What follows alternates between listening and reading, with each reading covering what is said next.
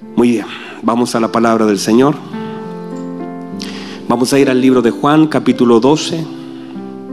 Hoy comenzamos con una serie llamada La honra del servicio. Y para eso va a ir a Juan, capítulo 12.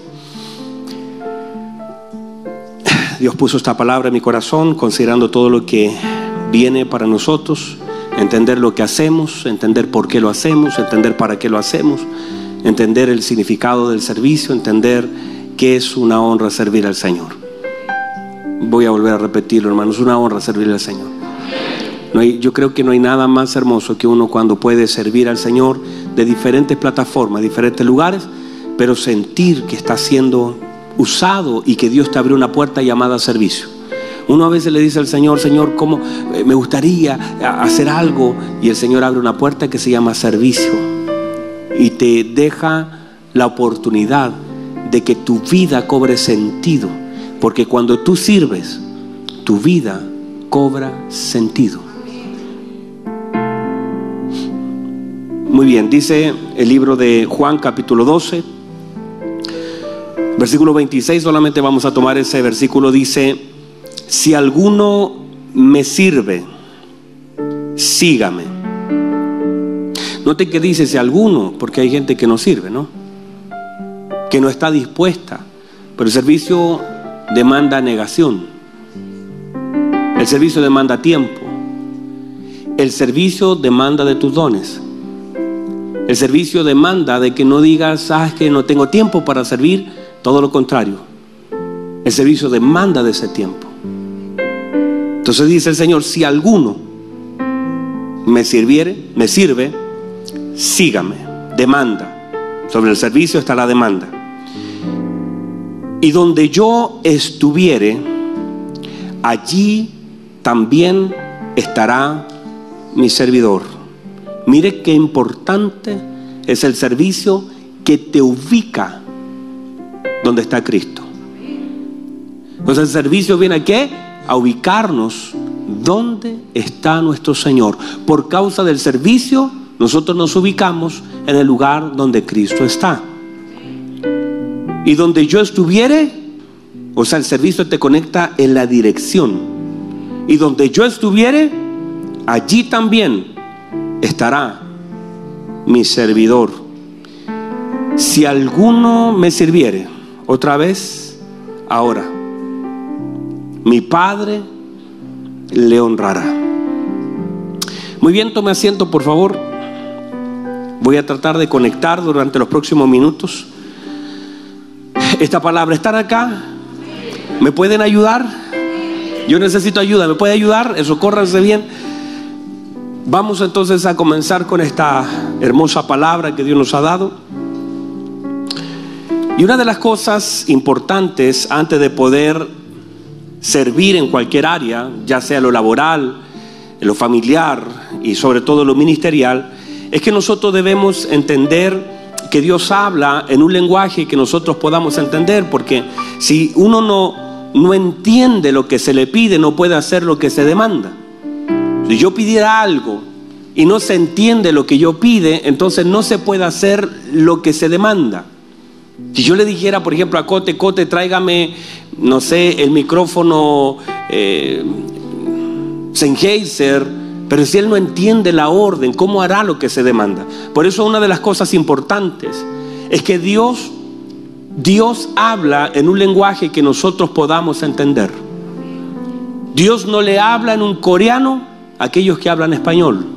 Dios habla en un lenguaje claro y preciso para que nosotros podamos entender la demanda del Señor. Ejemplo, cuando el Señor habla con sus discípulos acerca de la, de la red y habla acerca de la parábola de la red cuando atrapa peces y todo eso, el Señor le hace una pregunta y la pregunta es clave, está ahí si alguien le quiere anotar en Mateo 13, 51. Mire lo que dice el Señor, les dice, ¿entendieron lo que les dije? El Señor hace una pregunta, ¿entendieron lo que les dije? Aunque el Señor ya les habló la parábola completa, ahora el Señor está preguntando si entendieron lo que Él les dijo. Porque si no entendemos lo que se nos demanda, ¿cómo haremos lo que se nos demanda? Por eso es tan clave tener sentido de entendimiento, claridad acerca de lo que el Señor nos está demandando en cuanto al servicio. Porque ¿qué, sentido tiene avanzar en algo sin entender lo que yo estoy haciendo? Para eso existe una palabra para saber si entendí lo que se me ha enseñado. Alexi, esa palabra es prueba. La prueba viene a manifestar si entendió lo que se le enseñó. La prueba no solamente le da legalidad al conocimiento, sino también manifiesta si entendí lo que se me fue enseñado. La prueba no, debería, no debiese asustarte. Cuando usted llega a, una prueba y uy, prueba, no debiese ser un problema. Si usted ha entendido lo que se le ha enseñado. El problema es que nosotros quisiéramos pasar la vida y sería maravilloso estudiar sin que te hagan ninguna prueba. A ver, acá están los escolares, ¿cierto? Sería maravilloso que a usted le entreguen un título después de asistir cinco años sin haberle hecho una prueba, ¿verdad? Sería maravilloso, este, este grupo de acá es más, más sincero. Sería maravilloso que usted se inscriba a la universidad y le digan a usted, mire, con que vaya cinco años, al final le entregamos un diploma que dice que está pasado, no le vamos a hacer ninguna prueba. Sería hermoso, ¿verdad? Son sinceros estos hermanos. Pero en sí, la prueba no debería asustarnos. ¿Por qué? Porque la prueba finalmente está midiendo lo que entendiste del asunto. Hay algunos que son teóricamente buenos, prácticamente malos. Miren lo que han hecho clase de conducción. En la teoría, hermano, excelente, toda buena. En la práctica, todo mal se pone nervioso porque la práctica demanda de ti cosas que son muy importantes en la vida. Tú haces la prueba de conducción, le apuntas todas las cositas, la tijerita la abre, la cierra súper bien, no tocas nada, le pone el pie en el pedal súper bien, pero cuando sale a la calle te intimidas. Pero eso, esa práctica es necesaria. Tú no puedes ser una persona teórica en tu ministerio, en tu llamamiento, en tu vida, en tu servicio. Porque en el servicio, mire que yo le digo a la gente, cuando estuvimos ese día atrás en una capacitación con los Ujieres, y yo le dije, mire, ustedes tienen que tener característica de soportar a aquellos que incluso lo tratan mal y, saber que eso va a venir. Y ellos, amén, amén, pero cuando llega el momento de que alguien te mira feo y no se quiere correr, no se quiere poner adelante, no quiere apagar su celular, hermano, ¿cómo afecta? Y todos somos llevados a un tema teórico donde funcionamos. La práctica es el problema. Pégale un codazo al que está al lado, dígale, eso hay que trabajar. Entonces la prueba solamente lo que hace es medir. Y, y, el Señor espera que nosotros podamos entender, no solamente nosotros podamos oír. El apóstol Pablo dice esto. El apóstol Pablo dice, yo he sido enseñado y estamos hablando del apóstol Pablo. Y él dice, yo he sido enseñado. Y eso es, eso te da legalidad. Tener un corazón enseñable te da una legalidad para poder ser maestro. Eso te da base, le da fuerza a tu enseñanza, pero la pregunta es, ¿a quién le has puesto tu oído? ¿Has tenido un corazón humilde para poder sentarte a los pies de alguien? Puedes reconocer a alguien como tu instructor. Ha sido obediente en el desarrollo. Porque hay muchas personas que quieren ser maestros sin ser discípulos. El apóstol Pablo dice, yo tengo un corazón enseñable, yo he sido enseñado, pero más hermoso todavía, y dice, y yo he aprendido, porque uno podría pasar toda la vida enseñando a la gente que no aprende. Y uno eso lo ve diariamente, porque uno, yo me agarro la cabeza y digo, hermano, pero eso lo hemos predicado 30 veces. Y la gente tiende a caer en las cosas que ya se enseñaron. Cosas que han sido escritas hace 4.000 años, 2.000 años, 1.500 años. No, 1.500 no, 2.000 patea. Y todavía siguen cayendo los mismos errores. Todavía, imaginen que todavía hace 2.000 años se escribió acerca del perdón y todavía hay que enseñar a la gente. Todavía tenemos que decirle, hermano, ame a su enemigo. Y la gente se resiste a una enseñanza que lleva dos mil años. El problema cuál es? Es que se nos enseña, pero no tenemos la capacidad de aprender. Esto es las primeras partes del servicio, ¿ya? Tranquilo, después viene la parte más donde me lo voy a motivar a servir.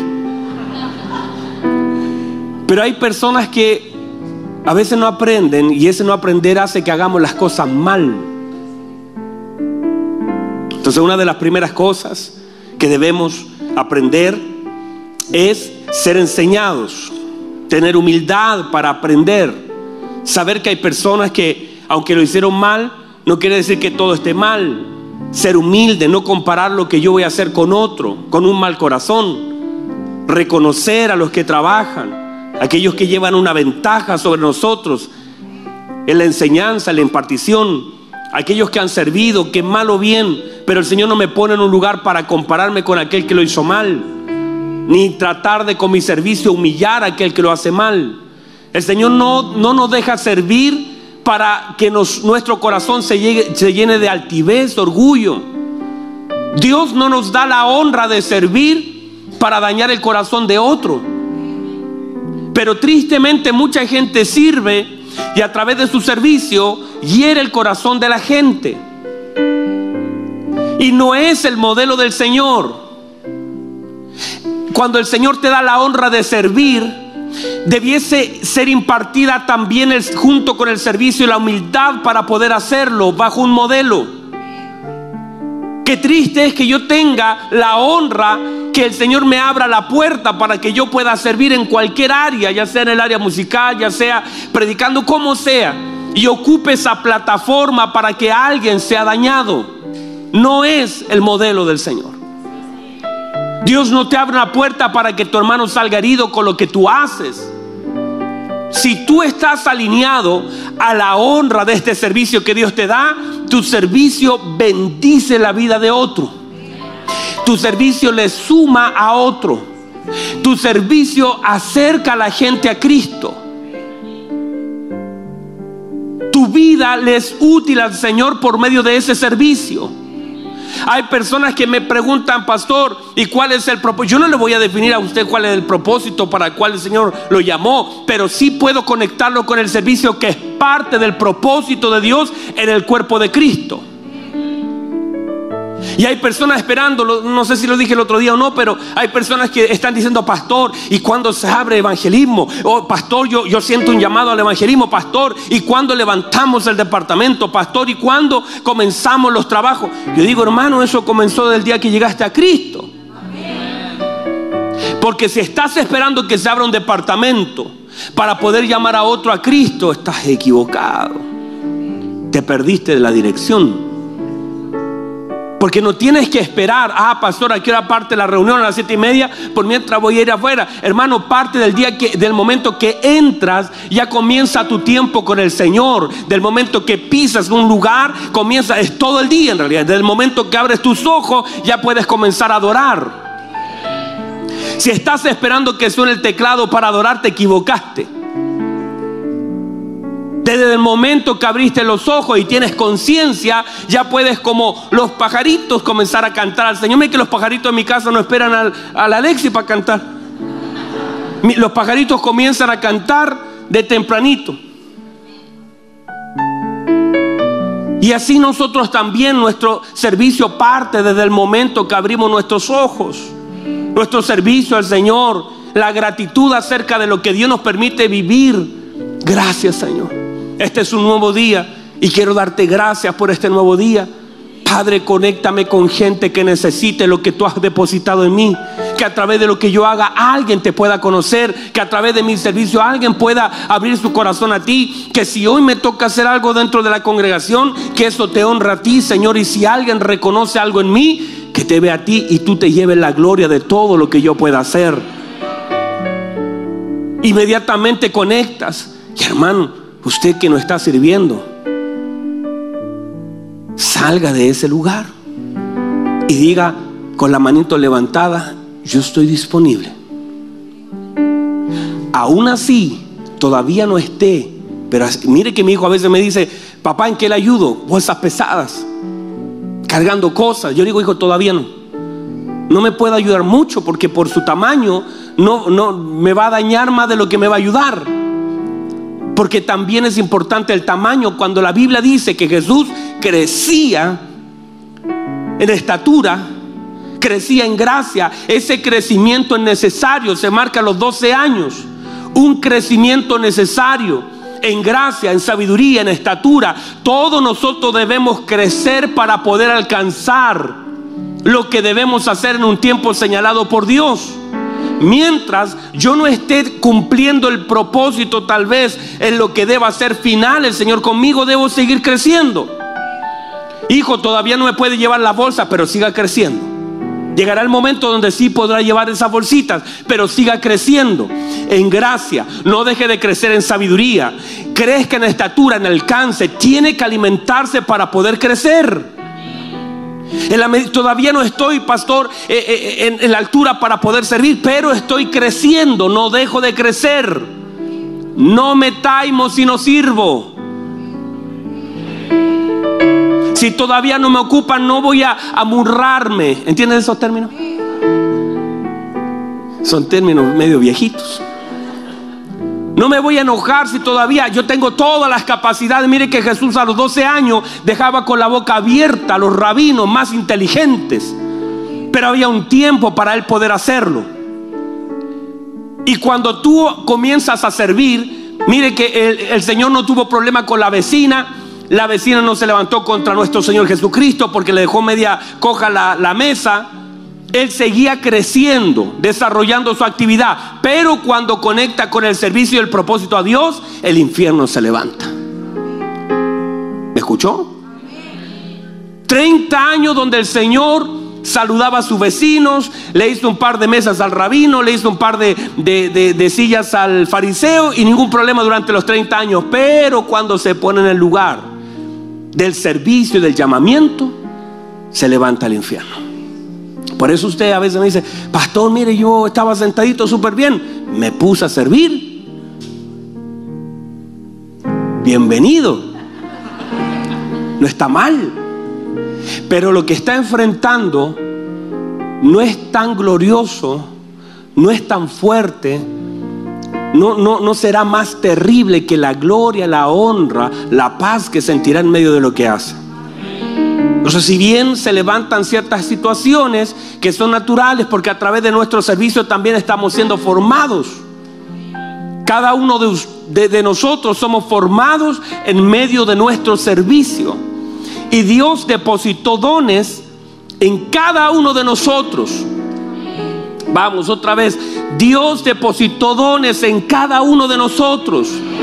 Y esos dones fueron puestos en usted con una razón, para que sean útiles en el cuerpo de Cristo. Y cuando usted no los utiliza, de hecho hoy día mi hermana me llamaba, una hermana de la congregación, Angélica me decía, le están fallando los, los, los, pulmones. Cuando algo en el cuerpo comienza a fallar, el cuerpo comienza a morir. En la vida espiritual de iglesia lo mismo. Cuando algo comienza a fallar, algo comienza a sufrir. Por eso en la medida que nosotros activemos y nosotros como cuerpo activemos los dones que el Señor ha puesto, el cuerpo comienza a cobrar vida. Mire qué bendición los, los pulmones, los sugieres. Mire qué bendición los sacerdotes, las manos. Mire qué bendición los adoradores, la boca. Cuando todo comienza a funcionar, el cuerpo comienza a cobrar vida y comienza a funcionar. Y el cuerpo parece perfecto porque es perfecto en Cristo. Pero cada uno de nosotros tiene algo que el Señor está demandando sobre usted. Usted no puede ser un eterno oyente. Me niego a pensar eso. Me niego a pensar que yo, que usted pasara 10 años escuchando un mensaje sin disponer o ponerse a disposición de lo que el Señor quiere usarlo. Ah, usted dice, ah, pastor, yo es que es que me cuesta. mire, hay gente que pone problemas a su servicio y dice, pastor, es que no tengo tiempo. No tengo tiempo para servir a Dios. Cuando servir a Dios debe ser una prioridad.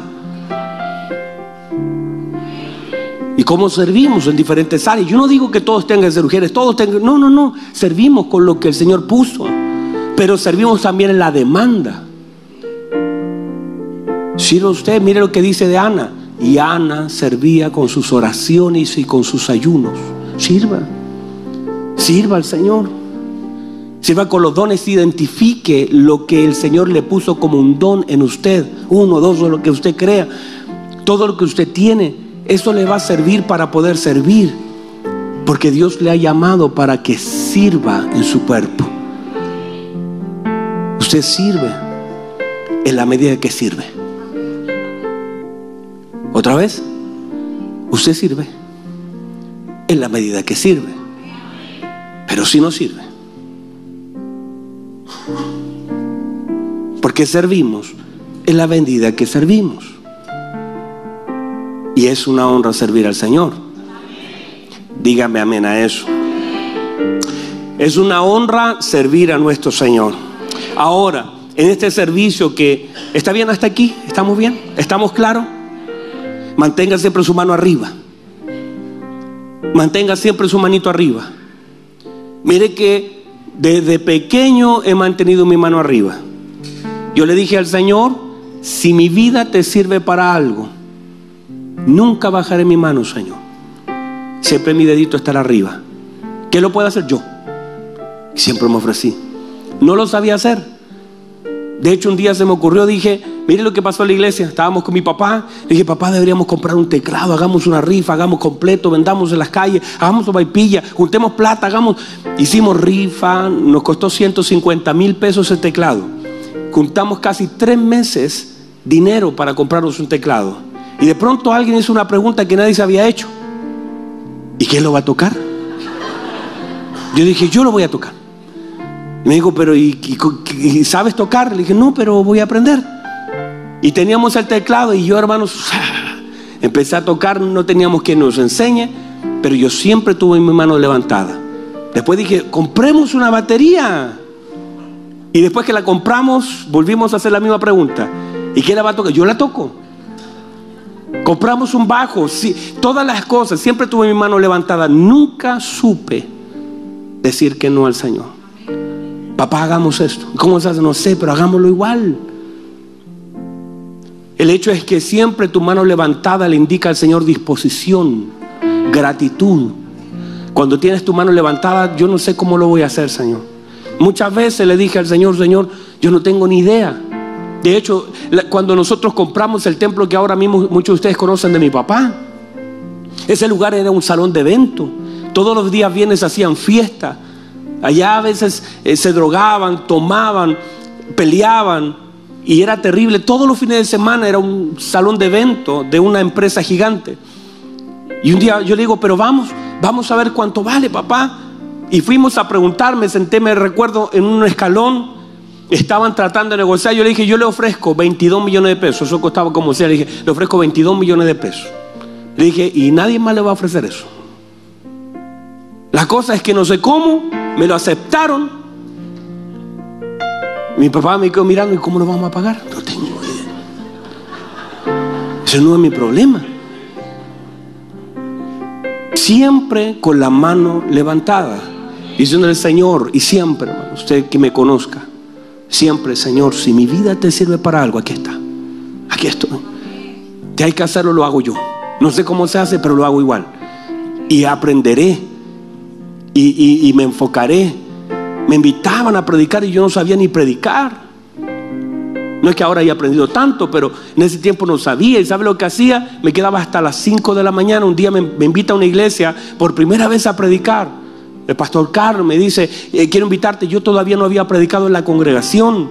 No sabía, lo que había visto era abrir la Biblia, decir, bueno, que Dios nos hable y abrir la Biblia y poner el dedo ahí. Y, era, y yo dije, pero debe haber algo más. ¿Conoció algo así usted? Y yo dije, ¿y sabe lo que hice? Se me ocurrió. Dije, ya sé, voy a, hay, una radio donde predican harto.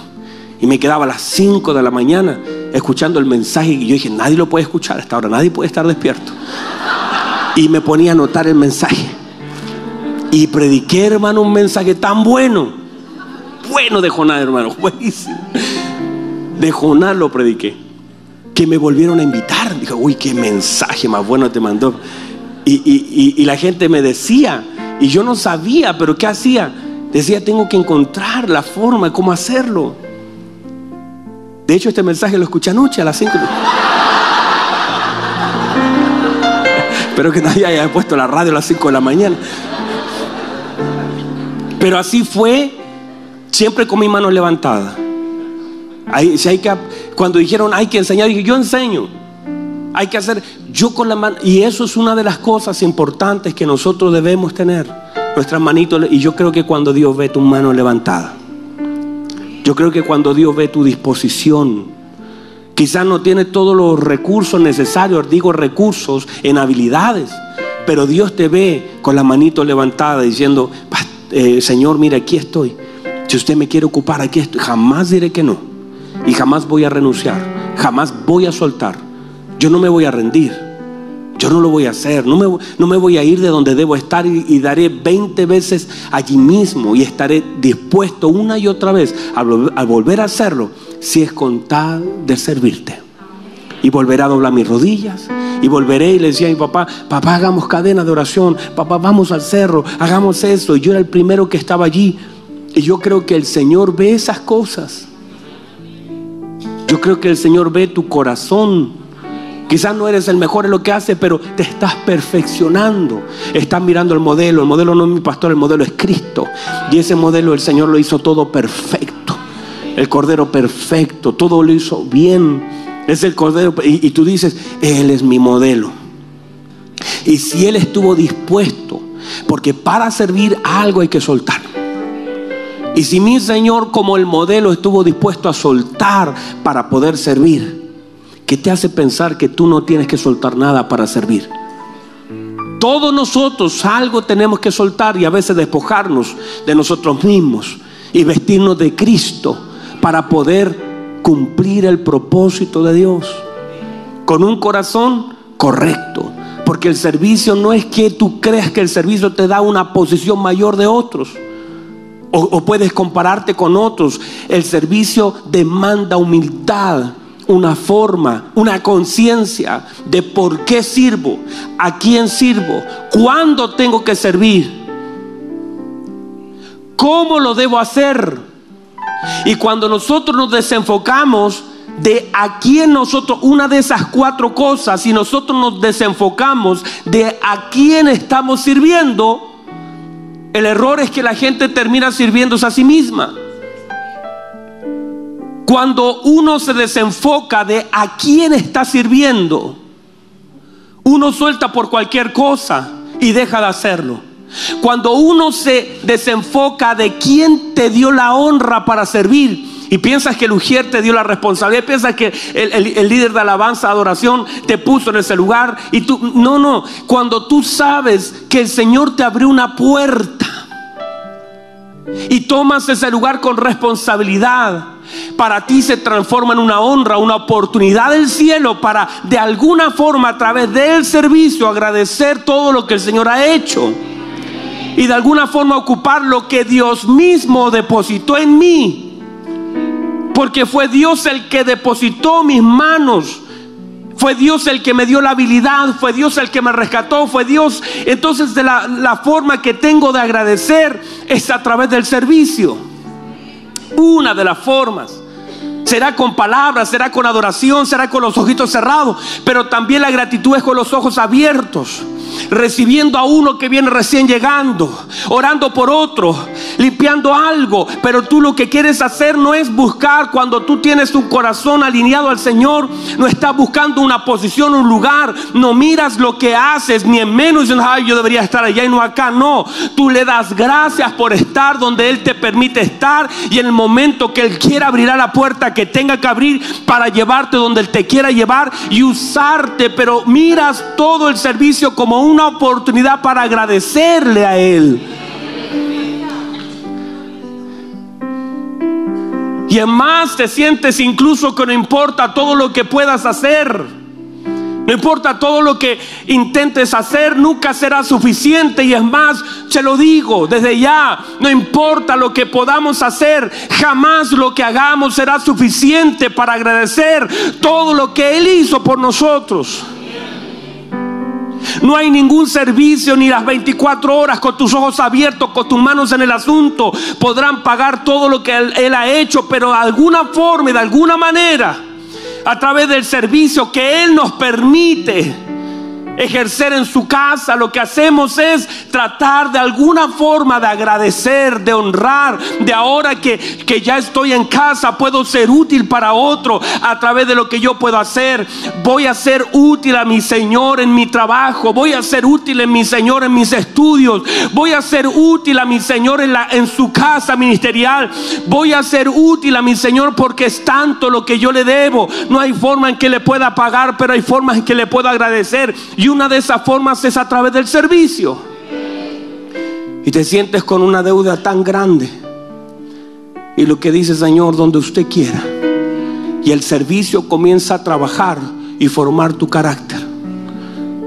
Comienza a trabajar porque allí también en el servicio Dios te honra. En medio de tu servicio, si alguno me sirviere, mi Padre le honrará. A través del servicio el Señor te honra a través del servicio, el Señor te forma. Vas entendiendo, vas comprendiendo tu razón de ser. Entender que simplemente cuando sirve estás siguiendo los pasos de tu Señor, que lo, lo, que Él hizo fue servir. Cuando se preguntó, ¿a quién enviaré? ¿Y quién irá por nosotros? Se levantó una mano y dijo, heme aquí. Envíame a mí. Yo iré. Y fue la mano de tu Señor que se levantó y le digo, sí, pero este servicio demanda que te desvista de tu gloria, que tomes condición y forma de hombre, que te hagas obediente, que te hagas siervo, que hasta lavar los pies de los discípulos tengas que hacerlo. Mostrar el servicio, mostrar qué debes hacer y cómo lo debes hacer. No desenfocarte, no soltar. El servicio te, te mantiene enfocado. Por eso servir al Señor es una honra. Hay cosas que debemos, están acá todavía. Por eso el servicio es una honra. El servicio no es, no es buscar algo que Dios me dé por medio de lo que hago. Es agradecerle a Dios por todo lo que Él ya me dio. No estoy tratando de decir, bueno, que ahora, si algo el Señor puede sumar, gloria a Dios por eso. Si algo Dios dice, te voy a dar más, mi Padre te honrará. Uno dice, bueno, gracias Señor, es tan hermoso. No, pero no vaya a pensar, no vaya a sentir que tiene que pasarle la cuenta final de mes al Señor. Porque si usted va a la suma y resta, usted va a ver una suma que está en roja. Entonces, ¿qué hacemos? Servimos con un corazón al Señor. Y lo hacemos con alegría. Porque el Señor demanda. Dice, si vas a servir al Señor, hazlo con alegría porque miren, me está mirando. Porque no es solamente tener conciencia a quién servimos, sino que ahora la demanda es que lo hagamos como se nos ha demandado. Que sirvamos al Señor como Él espera que lo hagamos. Porque si no nos serviríamos a nosotros mismos. Nos sirve hacer las cosas a nuestra manera. Se nos demanda obediencia en la tarea que se nos asigna cada uno hiciera lo que quisiera, estaríamos en el libro de jueces. Se dice en la escritura que cada uno hacía lo que bien le parecía. ¿Por qué? Verso antes, dice, porque no conocían a Dios. Y cuando tú no conoces a Dios, tú haces las cosas como bien te parezca. Y tú crees que estás sirviendo a Dios a través de eso. Y hay mucha gente que con su servicio daña a su hermano. Que con su lugar ofende a los demás. Y no es el modelo de Dios. Tu servicio acerca a la gente a Cristo. Tu servicio acerca a Dios a la gente. La gente te ve y la gente dice, ay, ahí hay luz, ahí hay gracia, ahí veo humildad, ahí veo amor. Porque si la base de nuestro servicio no es amor, porque por amor el Señor vino de tal manera, amó Dios al mundo que envió a su Hijo. La fuente del servicio, de lo que nuestro Señor hizo fue el amor. Y si la base de lo que hacemos no es el amor, entonces no sirve. Lo dice el apóstol Pablo. Y dice así el apóstol Pablo, que si yo diera mi cuerpo para ser quemado, pero si no tengo amor, nada sirve. Porque hay cosas que podemos dar, pero no tienen la base. Por eso cuando nosotros servimos, servimos con la base de que lo hacemos en amor. Cualquier otra cosa podría ser incluso prostitución, pero cuando lo haces en amor, ese amor agrada a Dios. Y a veces Dios permite que alguien sea sacado de un lugar u otro. Dios moviendo sus hermosas piezas en su reino. Felipe, están acá, déjenme cerrar con esto, se me acabó el tiempo. Pero Felipe fue sacado de la gloria de Samaria. Y cada uno de nosotros, por eso es importante el entendimiento en medio del servicio. Cada uno entenderá de una manera diferente porque hay niveles de entendimiento. Y, no tiene que ver con solamente capacidad interpretativa, sino con la sabiduría y revelación del Señor. Porque había un etíope que era el director, el ministro de finanzas de Etiopía. ¿Usted cree que ese hombre no era inteligente? ¿Ah? ¿Usted cree que van a poner a una persona neófita eh, a, asuntos de, riquezas de todo un imperio? No. Van a poner a un hombre brillante, ¿verdad? Ayude, van a poner a un hombre inteligente, ¿verdad? Y resulta que él iba leyendo un capítulo de Isaías que él, por más vueltas que le daba, no lo entendía. ¿Verdad? Lo daba vueltas y decía, pero ¿cómo es esto? No lo entiendo. Un hombre inteligente pero no basta esa capacidad humana para poder descubrir los tesoros, si no, tendríamos a todos los premios Nobel de rodilla delante del Señor. ¿Verdad que sí? Entonces él iba leyendo. Y mientras leía, dijo, bueno, ¿qué hago? Y el Señor agarra a Felipe, le dice, Felipe, váyase allá al camino. Hay un hombre que no entiende lo que está leyendo, le está poniendo empeño, pero no le alcanza la cabeza para entender te voy a sacar de la gloria de Samar y como tú me sirves, me vas a servir en una gloria tremenda de sanidad y milagro y me vas a servir también en el camino. Así que te voy a sacar de aquí disposición. El servicio requiere disposición. Y se va al lado del caballero que estaba leyendo. Y mire lo que le dice Felipe. ¿Entiende lo que lees? ¿Cómo voy a entender? Dijo, si no hay nadie que me lo explique. Trato, le doy vuelta. Por, ¿De quién habla este pasaje? Habla del mismo, habla de, habla de otro, habla de un profeta. ¿De quién habla?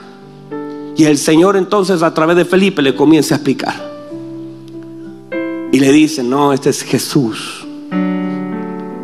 Y fue tan excelente la explicación con revelación y todo incluido, que él dice, le explicó hasta el bautismo. Y van en, la carretita y dicen, pero mire, allí hay agua que impide que yo sea bautizado, hay agua. Ya entendí la película clara, yo tengo que bautizarme.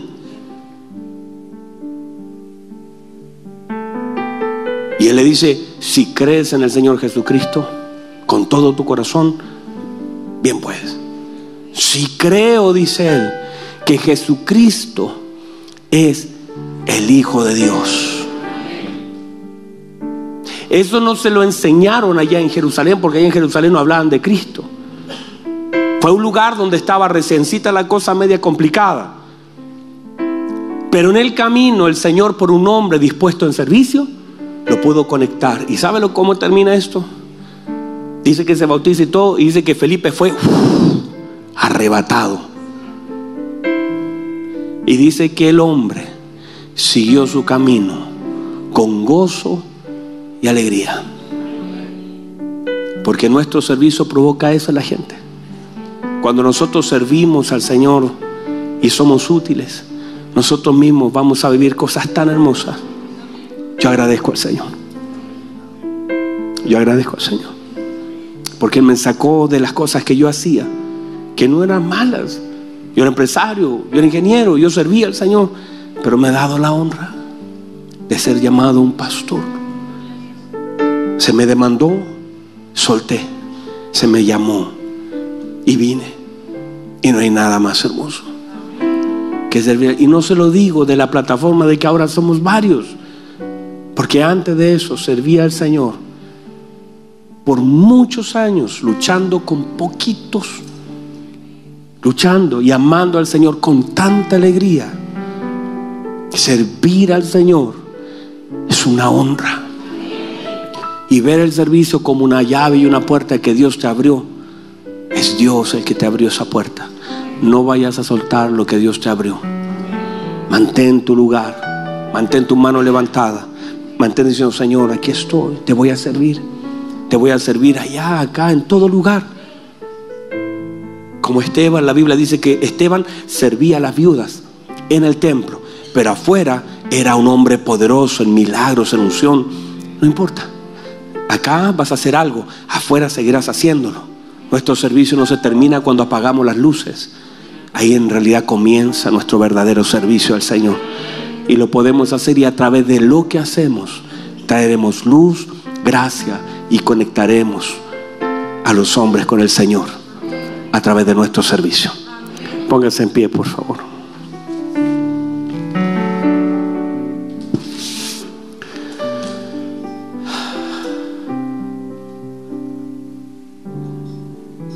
¿Puede recibir la palabra?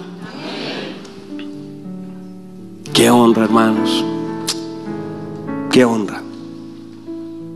Si usted ha sido llamado y usted está aquí, si ustedes capacítese, prepárese, busque cómo puede ser enseñado, no pierda clases, sea fiel, porque su fidelidad es el nivel de lo que el Señor puede darle.